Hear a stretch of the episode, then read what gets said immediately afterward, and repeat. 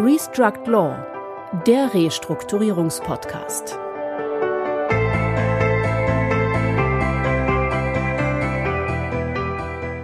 Herzlich willkommen, liebe Zuhörerinnen und Zuhörer, zu unserem Podcast Restruct Law, dem Restrukturierungspodcast. Mein Name ist Christian Heinze. Und ich bin Heiko Schäfer. Herzlich willkommen. Das Gesetzgebungsverfahren zum präventiven Restrukturierungsrahmen befindet sich in der finalen Phase. In Kürze können wir dem Vernehmen nach mit einem entsprechenden Gesetzentwurf aus dem Bundesministerium der Justiz und für Verbraucherschutz rechnen. Dies wird, glaube ich, in der Praxis mit Spannung erwartet und welche Impulse gegebenenfalls auf den letzten Metern bis zu einem ersten Entwurf noch gesetzt werden könnten und vor allen Dingen welche Themenkomplexe vielleicht bislang in der Diskussion über den präventiven Rahmen eher untergewichtet worden sind, wollen wir, natürlich neben weiteren Themen, mit unserem heutigen Gast, Herrn Professor Dr. Stefan Madaus von der Martin-Luther-Universität Halle-Wittenberg besprechen. Stefan, herzlich willkommen. Ja, vielen Dank und herzlich willkommen. Hallo Stefan. Du kommst aus dem schönen Mecklenburg, habe ich gelesen, hast in Rostock studiert und bist über das Recht der Kreditsicherheiten dann zum Insolvenz- und Restrukturierungsrecht gekommen. In deiner Habilitation hast du dich mit der Fortentwicklung des Insolvenzplans beschäftigt und ähm, bist dann seit April 2014 hier Lehrstuhlinhaber in Halle. Ich habe ja da so ein bisschen Wehmut in den Augen oder im, im Kopf und ähm, freue mich insoweit, dass wir hier heute sind. Du hast den Lehrstuhl für Sachen- und Kreditsicherungsrecht, Insolvenz- und Zivilprozessrecht sowie Vertrags- und Deliktsrecht und die Methodenlehre. Dein Forschungsinteresse liegt wie gesagt, beim Umgang mit Schuldenlasten und fokussiert sich da also auf das Insolvenz- und Restrukturierungsrecht. Du warst unter anderem mit Christoph Tole, den wir auch schon im Podcast hatten, Mitglied der Forschungsgemeinschaft für die ESOG-Evaluierung 2017, 2018. Du bist äh, Co-Chair des Academic Committee des International Insolvency Institute and Founding Member der Conference of European Restructuring and Insolvency Law. Du hast ein sehr internationalen Anspruch. Wir freuen uns schon sehr. Darüber hinaus bist du Mitherausgeber der NZI und der Schriften zur Restrukturierung beim Nomos Verlag. Wie für jeden unserer Gäste haben wir für dich ein paar Fragen vorbereitet. Seit wie vielen Jahren arbeiten Sie in der Restrukturierung? Also als Professor ist das schwer zu beantworten, da man äh, das Feld eigentlich durch die Hintertür betritt. Äh, so war es jedenfalls für mich. Ähm, primär mit dem Feld befasst habe ich mich mit dem Eintritt in die Habilitationsphase. Dort landete ich beim Insolvenzplan und damit betrat ich sozusagen das Feld durch einen sehr speziellen, mit einem sehr speziellen Blickwinkel. Das war 2003. Äh, insofern bin ich jetzt seit fast 20 Jahren dabei, mich mit der Materie zu befassen. Auf professoraler Ebene mache ich das, wenn man die Lehrstuhlvertretung mitzählt, äh, seit 2010. Was fasziniert Sie an Ihrer Arbeit? Ähm, beide Aspekte. Das heißt, ich habe als Professor die Möglichkeit, äh, abstrakt draufzuschauen. Das heißt, mir anzuschauen, was passiert, zu analysieren, was passiert und auch mal vorauszudenken, was passieren könnte und was besser laufen könnte. Und zum Zweiten die unmittelbare Einbindung. Das heißt, äh, sowohl bei der Kommentierung von Rechtsprechung als auch bei der Beantwortung guterterlicher Fragen die sehr nahe Arbeitung, äh, Bearbeitung der Sachen am Fall. Und als Professor nicht zu vergessen, ähm, die Nachwuchsbildung. Das heißt, gerade wenn man hier gemeinsam mit Lukas Flöter den Schwerpunkt Insolvenz und Restrukturierung betreut, dann zieht man auch den Nachwuchs an, der sich für dieses Fachgebiet interessiert. Und das ist natürlich auch spannend, weil dort auch sehr, sehr kluge und manchmal äh, streitige Köpfe dabei sind. Auf welchen Erfolg sind Sie besonders stolz? Ich glaube inzwischen, und das ist auch wieder eine professorale Antwort, es ist natürlich kein Verfahren, sondern Projekte, die man hinter sich bringt.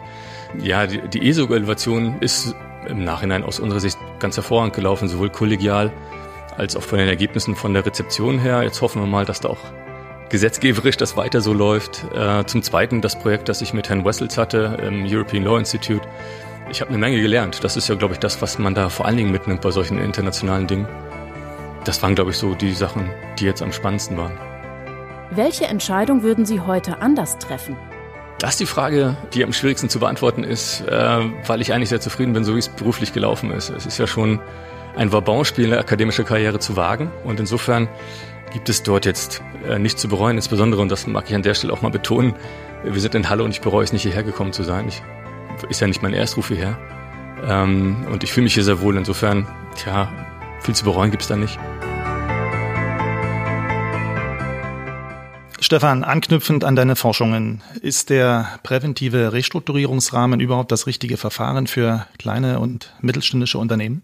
Das hängt davon ab, was man daraus macht. Äh, aus meiner Sicht kann er das sein, wenn man den, äh, den Restrukturierungsrahmen modular, wie es jetzt neuerdings heißt, umsetzt und das verknüpft dann auch gleich zu dem Forschungsprojekt, das ich mit äh, anderen internationalen Wissenschaftlern äh, zu der Frage bestritten habe, wie man am besten Insolvenzen bei Kleinstunternehmen rechtspolitisch organisiert.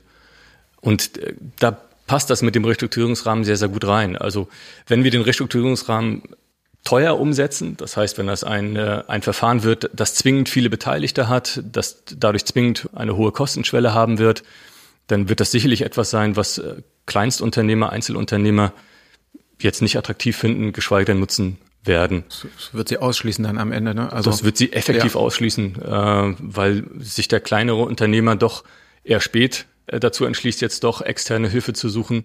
Und wenn er dann diesen Entschluss trifft, in der Regel die Ressourcen sehr, sehr aufgebraucht sind, so dass man ein ressourcenarmes Verfahren braucht. Ja. Modular, modular heißt das, ähm, wir sehen da so eine Abstufung sozusagen. Ähm Modular war genau unser, unser Gedanke, äh, als wir uns äh, damals Gedanken gemacht haben, wie man am besten jetzt ein Insolvenzverfahren und auch ein mit Restrukturierungsoptionen schafft, mhm.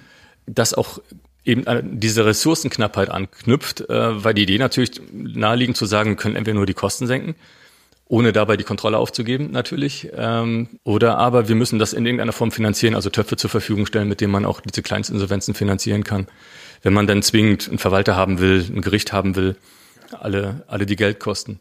Und die Idee war dann der Kompromiss zu sagen, ähm, es, das braucht es alles. Ja, wir brauchen im Zweifel gerade für eine Missbrauchskontrolle, gerade wenn wir restrukturieren wollen, der Schuldner also sein Unternehmen behalten soll und einfach nur gewisse Verbindlichkeiten stundet oder auch äh, abgeworfen bekommen soll. Und das gegen den Willen der Gläubiger, dann brauchen wir gewisse Verfahrensgarantien. Das heißt, da muss ein Gericht wahrscheinlich dabei sein und vielleicht sollte auch jemand externes draufschauen aber nicht in jedem Fall. Das heißt, wenn ich ein Verfahren habe, wo sich keiner darüber beschwert, weil alle einsehen, dass das so gemacht werden muss, dann brauche ich vielleicht nicht zwingend äh, alle, alle Kontrollelemente. Und die modulare Idee ist dann schlicht gewesen zu sagen, ähm, ich habe ein gewisses Grundverfahren, da kann der Schuldner rein und das Grundverfahren für Kleinstunternehmen ist immer das schnelle Abgeben von Verantwortung. Ja, mein Restaurant läuft nicht, ich habe die Nase voll, ich gebe das Restaurant im Insolvenzverfahren ab, ähm, das wird dort geschlossen liquidiert durch einen Verwalter aber ich mache das natürlich primär freiwillig, nur wenn ich danach auch die Schuldenlast in gewisser Form zeitnah los bin, um meine unternehmerische Kraft einem neuen Projekt zu widmen. Und die Restrukturierung, dann kommen wir zur Richtlinie, ähm, muss natürlich auch möglich sein, wenn ich noch Ideen habe mit dem Restaurant. Kommen wir da so ein bisschen auf eine andere Perspektive eigentlich? Also ähm, wir haben jetzt auch das schon verschiedentlich immer mal diskutiert. Die Frage, kriege ich da so einen Perspektivwechsel rein, dass ich eigentlich viel mehr, du hast eben auch in so einem Nebensatz mit angesprochen, ähm, dass ich doch viel mehr die Perspektive des, des Schuldners in den Vordergrund stelle. Restschuldbefreiung oder Fortführung des Unternehmens, Entschuldung des Unternehmens und die Gläubiger eigentlich so ein bisschen aus dem Fokus rücken, was wir ja sagen wir, im deutschen Insolvenzrecht gar nicht kennen, wo wir sagen, das ist ein Zwangsvollstreckungsverfahren und es dient zur Gläubigerbefriedigung. Das ist eine Perspektiverweiterung, würde ich das nennen. Ja, also es ist in der Tat so, dass äh, der, die klassische Perspektive der Forderungsdurchsetzung durch Vollstreckung Einzel- oder Gesamtvollstreckung weiterhin Haupt, die Hauptfunktion des Verfahrens bleibt. Das heißt, ähm, natürlich muss es am Ende auch eines Verfahrens für Kleinstunternehmen dazu kommen, dass festgestellt wird, wie viel Vermögen da ist, wie viel Vermögen aus einer fortgesetzten Betriebstätigkeit auch in der Zukunft zu erreichen ist, wenn ich an Restrukturierungen denke. Und wie viel dieser Ressourcen für die künftige Betriebsfortführung und wie viel für die Verbindlichkeiten äh, aufgebracht werden sollen, die es schon gibt. Und da muss man eine Balance finden. Das ist ja Stichwort Balance ist da glaube ich nochmal ganz wichtig. Was wir ja sehen und was glaube ich auch äh, da rausgekommen ist äh, aus den Themen, die du bearbeitet hast, dass ja diese Balance zwischen äh, sag mal Schuldner und Gläubiger gerade in kleinen Verfahren ja eher nachlässt, weil sich einfach die Erwartungshaltung nicht so groß ist, äh, was jetzt den Ertrag sozusagen aus solchen Verfahren anbelangt, mit der Folge, dass ich dann ähm, gar nicht mehr als Gläubiger am Verfahren teilnehme oder kaum teilnehme. Das sehen wir ja auch in den gerichtlichen Verfahren jetzt, je kleiner die Verfahren werden, auch wenn es Fortführungsverfahren sind, auch wenn es um Insolvenzplan geht, die Beteiligung der Gläubiger ist relativ gering. Ist da sozusagen dieses Gleichgewicht, was ihr eigentlich braucht? Wir haben, wir sehen oft jetzt in der Praxis, dass wird das durchs äh, Gericht ersetzt, was ja aber gerade im Restrukturierungsrahmen gar nicht so sehr in den Vordergrund treten soll. Wir wollen ja möglichst weit weg vom Gericht sein und nur in ganz bestimmten Eingriffsthemen dann auch mit dem Gericht sozusagen zusammen die durchsetzen. Ähm, funktioniert das dann überhaupt noch? Also darüber haben wir uns in dem Projekt sehr große Gedanken gemacht. Ähm, die rationale Apathie ist schlicht da, gerade auf gläubiger Seite. Und da muss man zwei Gläubigertypen, glaube ich, unterscheiden. Das sind zum einen die klassischen privaten Gläubiger, die das Geld meistens intern schon abgeschrieben haben, wenn es mal so weit kommt, so dass man da sagen kann, okay, wenn es intern ohnehin abgeschrieben ist, dann ist sozusagen die Rationalität sehr, sehr groß zu sagen, egal was da passiert, es wird daran jedenfalls nichts mehr im Negativen ändern. Ähm, und dann gibt es zum Zweiten eine Gläubigergruppe, insbesondere die öffentlichen Gläubiger, Finanzämter, Sozialversicherungsträger, denen es schwerfällt, apathisch zu bleiben, also die sich häufig beteiligen und dann aber Veto-Positionen einnehmen. Das heißt, aus hausinternen Gründen äh, oder ähnlichen Gründen dann sozusagen vielleicht auch vernünftige Regelungen blockieren. Und mit beiden muss man rational umgehen. Und da setzen wir an, indem wir halt sagen, okay, äh, es gibt zum einen für die erste Gruppe Scream or Die, das heißt, du hast die Möglichkeit, dich ähm, zu äußern, aber äh, wenn du nicht explizit zustimmst, ähm, dann, schöne, schöne dann wirst du halt gebunden. Genau, wir haben das explizit so, ja, äh, ja ähm, so dann auch formuliert. Das heißt, da wird man natürlich drüber informiert als Gläubiger, aber es gibt dann ähnlich wie in den 309 halt auch den Punkt, dass das Gericht mich binden kann an einen Plan, den die anderen alle wollen, wenn ich mich nicht explizit melde. Und äh, das Zweite ist für die für die öffentlichen Gläubiger, da braucht man dann so Dinge wie Mehrheitsmacht oder Obstruktionsverbote, die in diesen ähm, Bereichen eine Rolle spielen. Das wäre die insolvenzrechtliche Lösung oder die restrukturierungsrechtliche Lösung. Gleichzeitig muss man aber, glaube ich, und da ist die Richtlinienumsetzung auch Anlass für, endlich dazu kommen, dass viele öffentliche Gläubiger hausintern klare Vorgaben sich mal äh, zurechtlegen oder auch einfach erstellen, wie man mit Restrukturierungssituationen konkret umgeht. Das heißt, wer dafür konkret zuständig ist, wer dafür auch konkrete Zustimmungs Kompetenzen hat, nach welchen Maßstäben ich also auf Forderungsverzichten zustimmen darf. Ähm, da sehen wir noch Defizite und das kann das Restrukturierungsrecht allein nicht lösen. Das sehen wir ja jetzt in jedem Insolvenzplan. Ich gucke gerade mal so zu Heiko rüber, der da gerade ähm, leidvolle Erfahrungen auch macht teilweise, dann mit der öffentlichen Hand über bestimmte Dinge zu verhandeln. Ähm, es gibt halt eben teilweise ja kaum Anhaltspunkte, nach denen man sie richten kann. Und man kriegt Einzelfallentscheidungen am Ende des Tages. Ja, Stefan, wenn wir nochmal den Blick ein Stück weit auf den Zugang zum Verfahren nochmal lenken. Du hattest vorhin finanzielle Töpfe erwähnt, äh, sodass auch äh, gerade den KMUs der Zugang zum Verfahren doch ein Stück weit erleichtert werden kann. Ähm, woher kommen die Mittel für diese Töpfe? Das ist vorhin, glaube ich, noch ein bisschen offen geblieben. Wie kann das abgestuft werden und welche Anforderungen sind dann doch dann in dieser Hinsicht zu stellen? Also der, die Grundidee war, wie gesagt, entweder wir reduzieren die Kosten oder wir äh, stellen Mittel bereit, um äh, Verfahren zu finanzieren. Das Forschungsprojekt, in dem wir diese Ideen entwickelt haben, war ein Inter oder ist ein internationales, die Gruppe gibt's ja noch. Ähm, das sind Professoren, Kollegen aus Kanada, England, Israel, Spanien, Italien. Und äh, in den meisten dieser Länder, denen geht's zwar relativ gut, aber eine Verfahrensfinanzierung zu finanzieren durch den Staat ist in den meisten dieser Länder nicht vorstellbar und wohl auch in Deutschland nicht. Das heißt, die Verfahrensfinanzierung für Kleininsolvenzen, für kleine Unternehmen ist ein praktisch ein sehr, sehr großes Problem, weil es davon eine Menge gibt. Ähm, den Verwalter zu finanzieren ist praktisch in allen diesen Ländern ein Problem. In Deutschland gibt es ja den Ansatz der Mischkalkulation, der auch äh, nur begrenzt funktioniert nach allem, was mir so zugetragen wird. Und es gab auch in Deutschland schon länger die Idee, äh, quasi als parallel zur Insolvenzgeldumlage auch eine Verfahrensfinanzierungsumlage für diese Art von Verfahren zu schaffen, die sich eben nicht mischkalkulatorisch äh, bewältigen lassen. Darüber muss man reden. Das heißt, wir haben das im Buch nur angedeutet, dass es diese Lösungsoption gibt. Inzwischen ist das ein Projekt von UNCITRAL auch geworden. Also ähm, die UN beschäftigt sich dort in der Kommission gerade mit einem Modellgesetz eben, das diesen, diesen Ideen auch folgt. Das heißt, da wird es demnächst äh, Bausätze geben für Gesetzgeber, die in diesem Bereich äh, reformatorisch tätig sein wollen. Aber das wäre da die Idee. Das heißt, ähm, eine Verfahrensfinanzierung aufzubauen, entweder durch Steuermittel, was aber schwierig ist, aus einer Umlagefinanzierung, was vielleicht politisch auch nicht jeder will.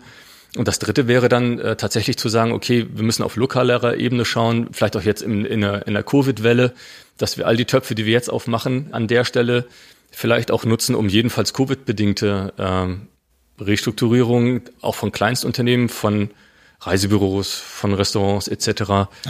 Nun sehen wir das ja gelegentlich, dass äh, Förderbanken auch dort äh, Programme vorhalten, zum mhm. Beispiel für die Insolvenzplan Mitfinanzierung, dass es dort Zuschüsse gibt. Das wäre vielleicht äh, durchaus ein Weg, um dort einen Beitrag zu leisten. Aber richten wir vielleicht den Blick dann doch ein Stück weit nach vorn. Ich sagte es eingangs, wir befinden uns ja so auf den letzten Metern des äh, Gesetzgebungsverfahrens. Äh, glaube ich, geht auch in die Richtung zu schauen, was kann jetzt noch gemacht werden. Wenn wir den Blick darauf lenken und den Fokus Was ist aus deiner Sicht jetzt noch vielleicht in der Diskussion hervorzubringen? Was ist vielleicht bislang übergewichtet oder besser gesagt untergewichtet worden? Äh, gerade das Steuerrecht ist ja nach unserer Wahrnehmung bislang doch relativ kurz gekommen. Wie siehst du das? Also fangen wir mit dem Steuerrecht an. Das Steuerrecht ist überhaupt noch nicht Teil der Diskussion. Ich glaube, es wird auch nicht Teil eines Referentenentwurfs sein, den wir demnächst erwarten können. Ich fürchte, der Referentenentwurf wird sich rein auf die technische Umsetzung der Richtlinie beschränken. Und äh, steuerrechtliche Regelungskompetenz hat die EU halt nicht. Das heißt, da gibt es keine Regelungshinweise zur steuerrechtlichen Behandlung all dessen, was dort passiert. Und das ist ja nicht nur der Sanierungsgewinn. Wir können jetzt bei weitem nicht sagen, mit der Neuregelung der gesetzlichen Regelung von Sanierungsgewinnen, die bei entsprechender Auslegung natürlich auch Sanierungsgewinne im Restrukturierungsrahmen erfassen kann, ist die Kuh vom Eis, sondern äh, es geht gerade auch beim Thema Umsatzsteuer um all die Auswirkungen, die Dinge wie ein Moratorium, wenn es denn eins gibt, ähm, Dinge wie ein Restrukturierungsplan oder ähnliches, kann ich Umsatzsteuerverbindlichkeiten regeln etc. All diese Dinge sind aus meiner Sicht zu adressieren. Ähm, ja, was passiert mit der Organschaft? All, all diese Dinge. Wir haben dazu zwei äh, Workshops schon gemacht, letzten Herbst in Berlin und jetzt im Frühjahr war das auch Teil des Leipziger Insolvenzsteuertags. Und da haben wir, äh, glaube ich, schon aufgezeigt, welche Regelungsbedarfe es gibt, dass die gar nicht mal so unendlich groß sind, wie man sich das vielleicht manchmal vorstellt. Ich glaube, das Problem der steuerrechtlichen Regelungen liegt gar nicht mal an der Komplexität oder in der Komplexität, sondern im Regelungswillen. Dazu gehört nämlich aus meiner Sicht irgendwann mal die Grundentscheidung, wollen wir Restrukturierung mit Steuermitteln mitfinanzieren? Stichwort Umsatzsteuer äh, 55 Absatz 4 oder wollen wir es nicht? Ja, also nutzen wir die Eigenverwaltung bewusst, um auch aus einbehaltener Umsatzsteuer Verfahren zu finanzieren oder sollte ein Restrukturierungsverfahren außerhalb oder auch in der Insolvenz zum Beispiel umsatzsteuerrechtlich neutral sein? Diese Entscheidung muss irgendwann mal jemand treffen und ich glaube, da scheut sich jeder vor, weil jeder fürchtet zu verlieren. Wobei die Entscheidung ist ja mal gefallen. 55.4 ist ja durchaus auf ein größeres Verfahren zurückgegangen, wo man gesagt hat, das ist jetzt ein bisschen viel der Mitfinanzierung. Insoweit, glaube ich, ist ja eine gewisse Entscheidung schon mal vor ein paar Jahren gefallen. Man muss jetzt wieder neu überlegen, vielleicht auch vor dem Hintergrund äh, der wirtschaftlichen Entwicklung, die wir jetzt haben, ob das nicht vielleicht auch eine Möglichkeit wäre. Wir haben gerade über Fördertöpfe etc. pp gesprochen, ob ich nicht darüber auch Verfahren letztlich äh, mitfinanziere, auch mit dem Idealbild, dass ich da sozusagen dann auch die Gesamtwelle etwas abdämpfe. Denn das ist ja gerade das Thema, was uns äh, alle umtreibt, nicht nur die Insolvenz- und äh, Restrukturierungsrechtler, sondern insgesamt in der Wirtschaft ist das ja ein Thema, wie soll das eigentlich gehen? Es gibt einen historischen Einbruch ähm, der Wirtschaftsleistung insgesamt querbeet durch die gesamte Wirtschaft und Industrie und da wird er ja schon auch so ein bisschen mulmig, glaube ich. Äh, wir hatten das ja auch mit äh, Daniel Bergner, der auch sagte, da wird mir schon so ein bisschen anders, wenn ich das alles sehe, die Zahlen. Und die letzten Tage haben ja auch zumindest eine Pressemeldung mal mit rausgebracht, wo jetzt der VED, der auch mit eingebunden ist in die Überlegung der Bundesregierung, soll man jetzt verlängern, die Aussetzung der Antragspflicht oder nicht. Aber was ist aus deiner Sicht noch wichtig? Steuerrecht haben wir jetzt äh, abgehakt, beziehungsweise da werden wir nichts erwarten können. Da muss man dann beim Finanzministerium nochmal vorstellig werden, glaube ich. Und da haben es die Insolvenzrechtler immer ein bisschen schwer und die Restaurierungsrechtler, das ist ja seit vielen Jahren Thema und immer wieder ungelöst. Was ist aus deiner Sicht noch wichtig? Wo kann man vielleicht jetzt auch noch mit relativ kleinen Regelungen noch was mitnehmen sozusagen? Also ich glaube, das Zweite, was wichtig ist, ist äh, der Blick auf die Regelungen, die es jetzt in den Nachbarländern gibt, die uns im Restrukturierungsmarkt unmittelbar betreffen können. Stichwort Niederlande? Das ist natürlich Stichwort Niederlande, wo wir auch sehen, dass wir dort jetzt ein Verfahren in den Markt gestellt bekommen, das zwar bei Gericht angedockt ist, indem ich quasi meine Verhandlungen beginne, indem ich mir bei Gericht ein Aktenzeichen hole, das Ganze aber auch vertraulich bleiben kann und das Gericht so lange nicht macht, nichts macht, wie, es, wie ich es nicht brauche. Stichwort Modularität. Das heißt, ja. ich habe meinen Fuß in der Tür, aber ich erzeuge so lange keine Kosten, wie ich keine Hilfe brauche. Die haben dein Buch gelesen, oder? Ich hoffe. ich fürchte nicht. Das wäre schön. Zum Zweiten sehen wir ähnliche Trends jetzt auch in, äh, in Großbritannien. Großbritannien hat jetzt ja auch im mhm. Juli sein Insolvenzrecht reformiert im Hinblick auf die Richtlinie, ja. um eben auch die Brexit-Folgen abzufedern, die in Großbritannien zu den Covid-Folgen ja noch dazukommen. Äh, und auch dort kam es dazu, dass man ein isoliertes Moratorium jetzt geschaffen hat, das sich insofern auch modularisiert mit den anderen Instrumenten der Administration und äh, des CVAs, aber auch des Schemes sozusagen verbinden kann. Und zum Zweiten hat man den Restrukturierungsplan geschaffen, der anders als das reine Scheme of Arrangement jetzt eben auch Dinge zulässt wie ein Obstruktionsverbot gegen ablehnende Gruppen etc. Das heißt, wieder Stichwort Modularität. Ja, ich kann mir also das raussuchen, was ich brauche und muss nicht das mitnehmen, was ich vielleicht gar nicht brauche. Also Mitnahmeeffekte, Kosteneffekte vermeiden.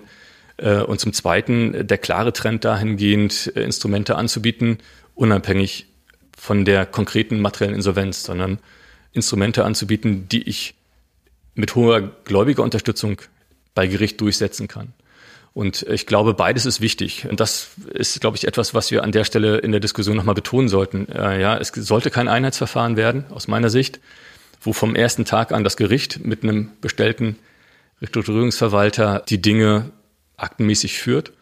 Das, das brauchen wir, glaube ich, in diesem Bereich nicht. Das ist ja so ein gewisses Horrorszenario, sage ich mal, auch gerade wenn man aus der Beratung kommt.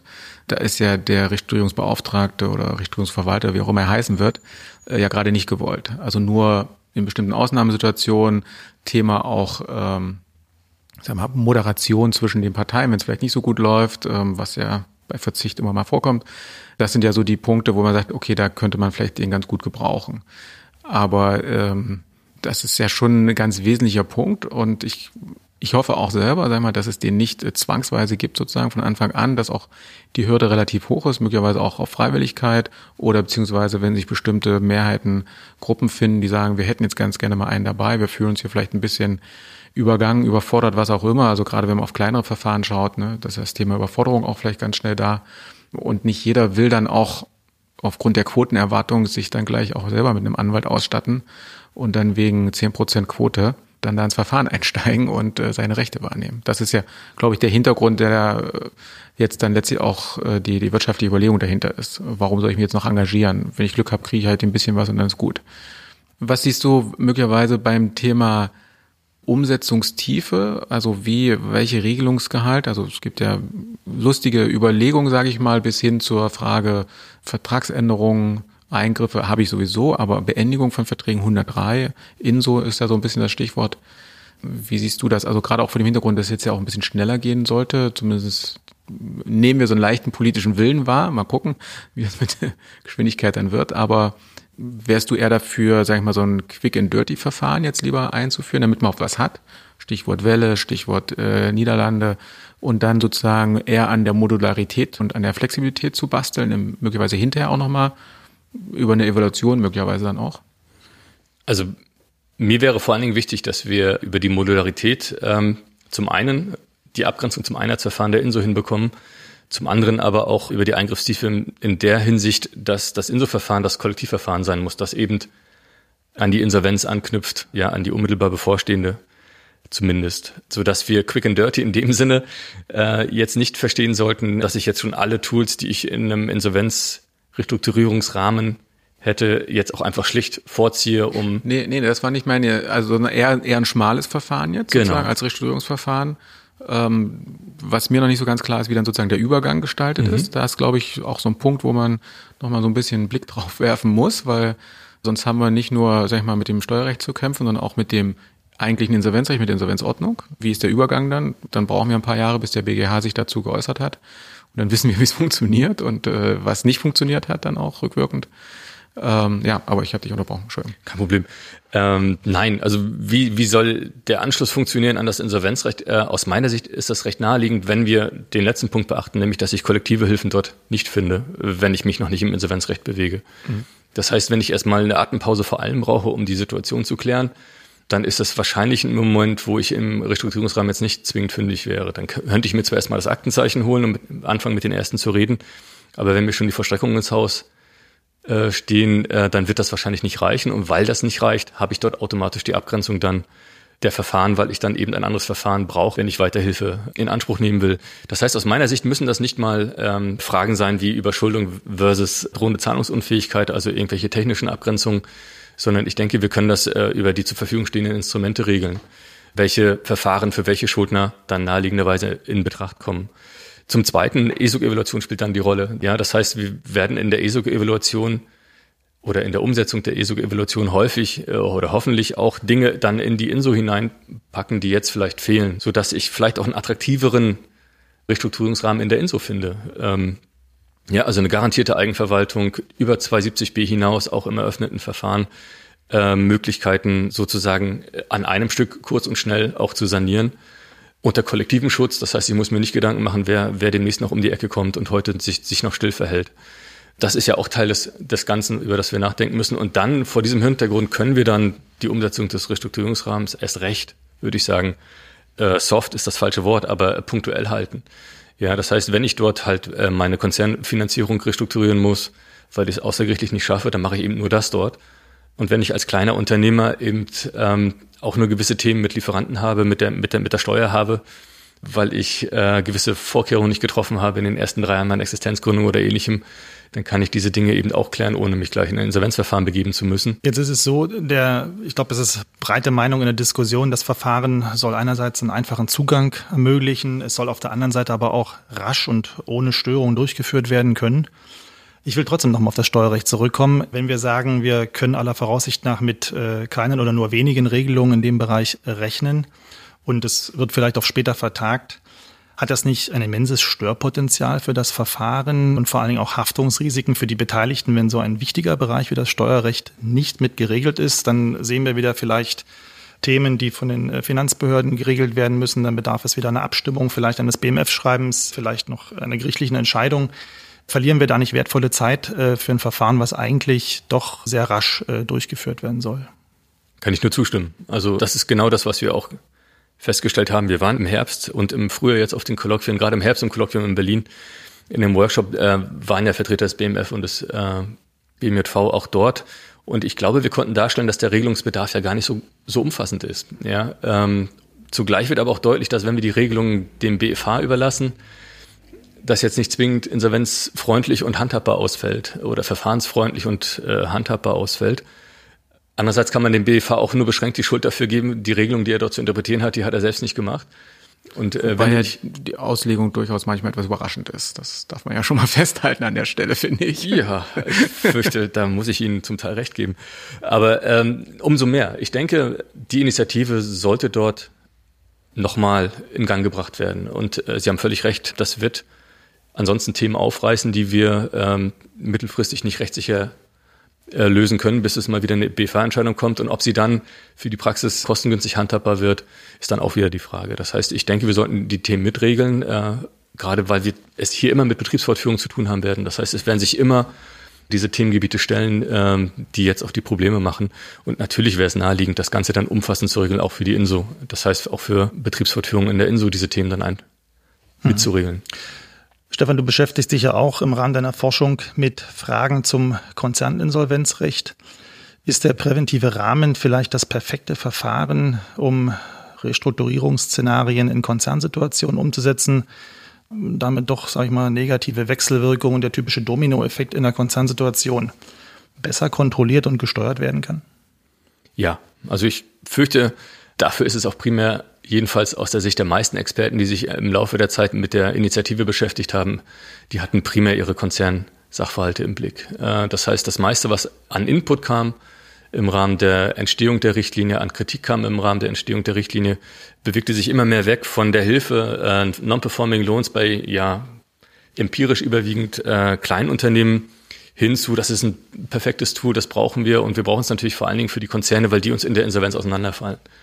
Und so muss man das, glaube ich, auch verstehen. Die Kommission hat immer versucht, dazwischen zu vermitteln, aber die meisten Experten, die beteiligt waren, waren natürlich Experten, die selten eine kleine Insolvenz sehen. Ja, wenn Sie mal die Liste der Namen durchgehen, die sich mit den Dingen befasst haben, sind das überwiegend diejenigen, die natürlich eher die Konzerninsolvenzen beraten, als, äh, wie heißt es immer so schön, die Dönerbude um die Ecke.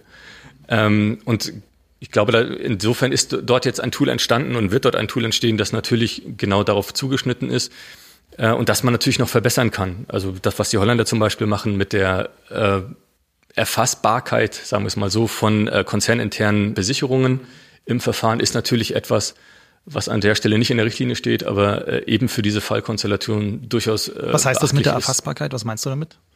Es ist eben so, dass wir zum Beispiel, wenn eine Konzernfinanzierung, die notleidend ist, an einem gewissen Konzernunternehmen angebunden ist, und gleichzeitig von einem anderen Konzernunternehmen besichert wird, dann ist es nach dem holländischen Recht möglich, äh, in der Restrukturierung der Verbindlichkeit bei dem einen Konzernunternehmen gleichzeitig die Verbindlichkeit im anderen Konzernunternehmen mitzuregeln, ohne dass wir extra, ein extra Verfahren für das andere Konzernunternehmen brauchen. Das heißt, ich kann diese ähm, konzerninternen Besicherungen in einem Abwasch regeln. Also ähm, weg, weg vom ein Verfahren eine Gesellschaft. Richtig. Hin zu ein Verfahren mehrere Gesellschaften. Richtig. Äh, Single Point of Entry, wie es ja. so schön heißt. Ähm, ja, das steht so nicht in der Richtlinie, ist aber natürlich etwas, was es dann nochmal leichter macht, weil ich dann wieder nicht mehrere Dinge koordinieren muss, vielleicht sogar noch grenzüberschreitend. Die Holländer haben da einen ersten Schritt getan, sehr vorsichtigen Schritt muss man dazu sagen. Ja, das geht erstmal nur um holländische Konzerntöchter und auch die müssen dann freiwillig mitmachen. Ähm, ja, kann man vielleicht noch ausbauen, aber jedenfalls sind das so Themen, äh, wo man sehen wird, dass die Rechtsentwicklung mit der Umsetzung der Richtlinie noch lange nicht ihren Endpunkt erreicht hat, sondern dass wir dort dann den nächsten Schritt machen.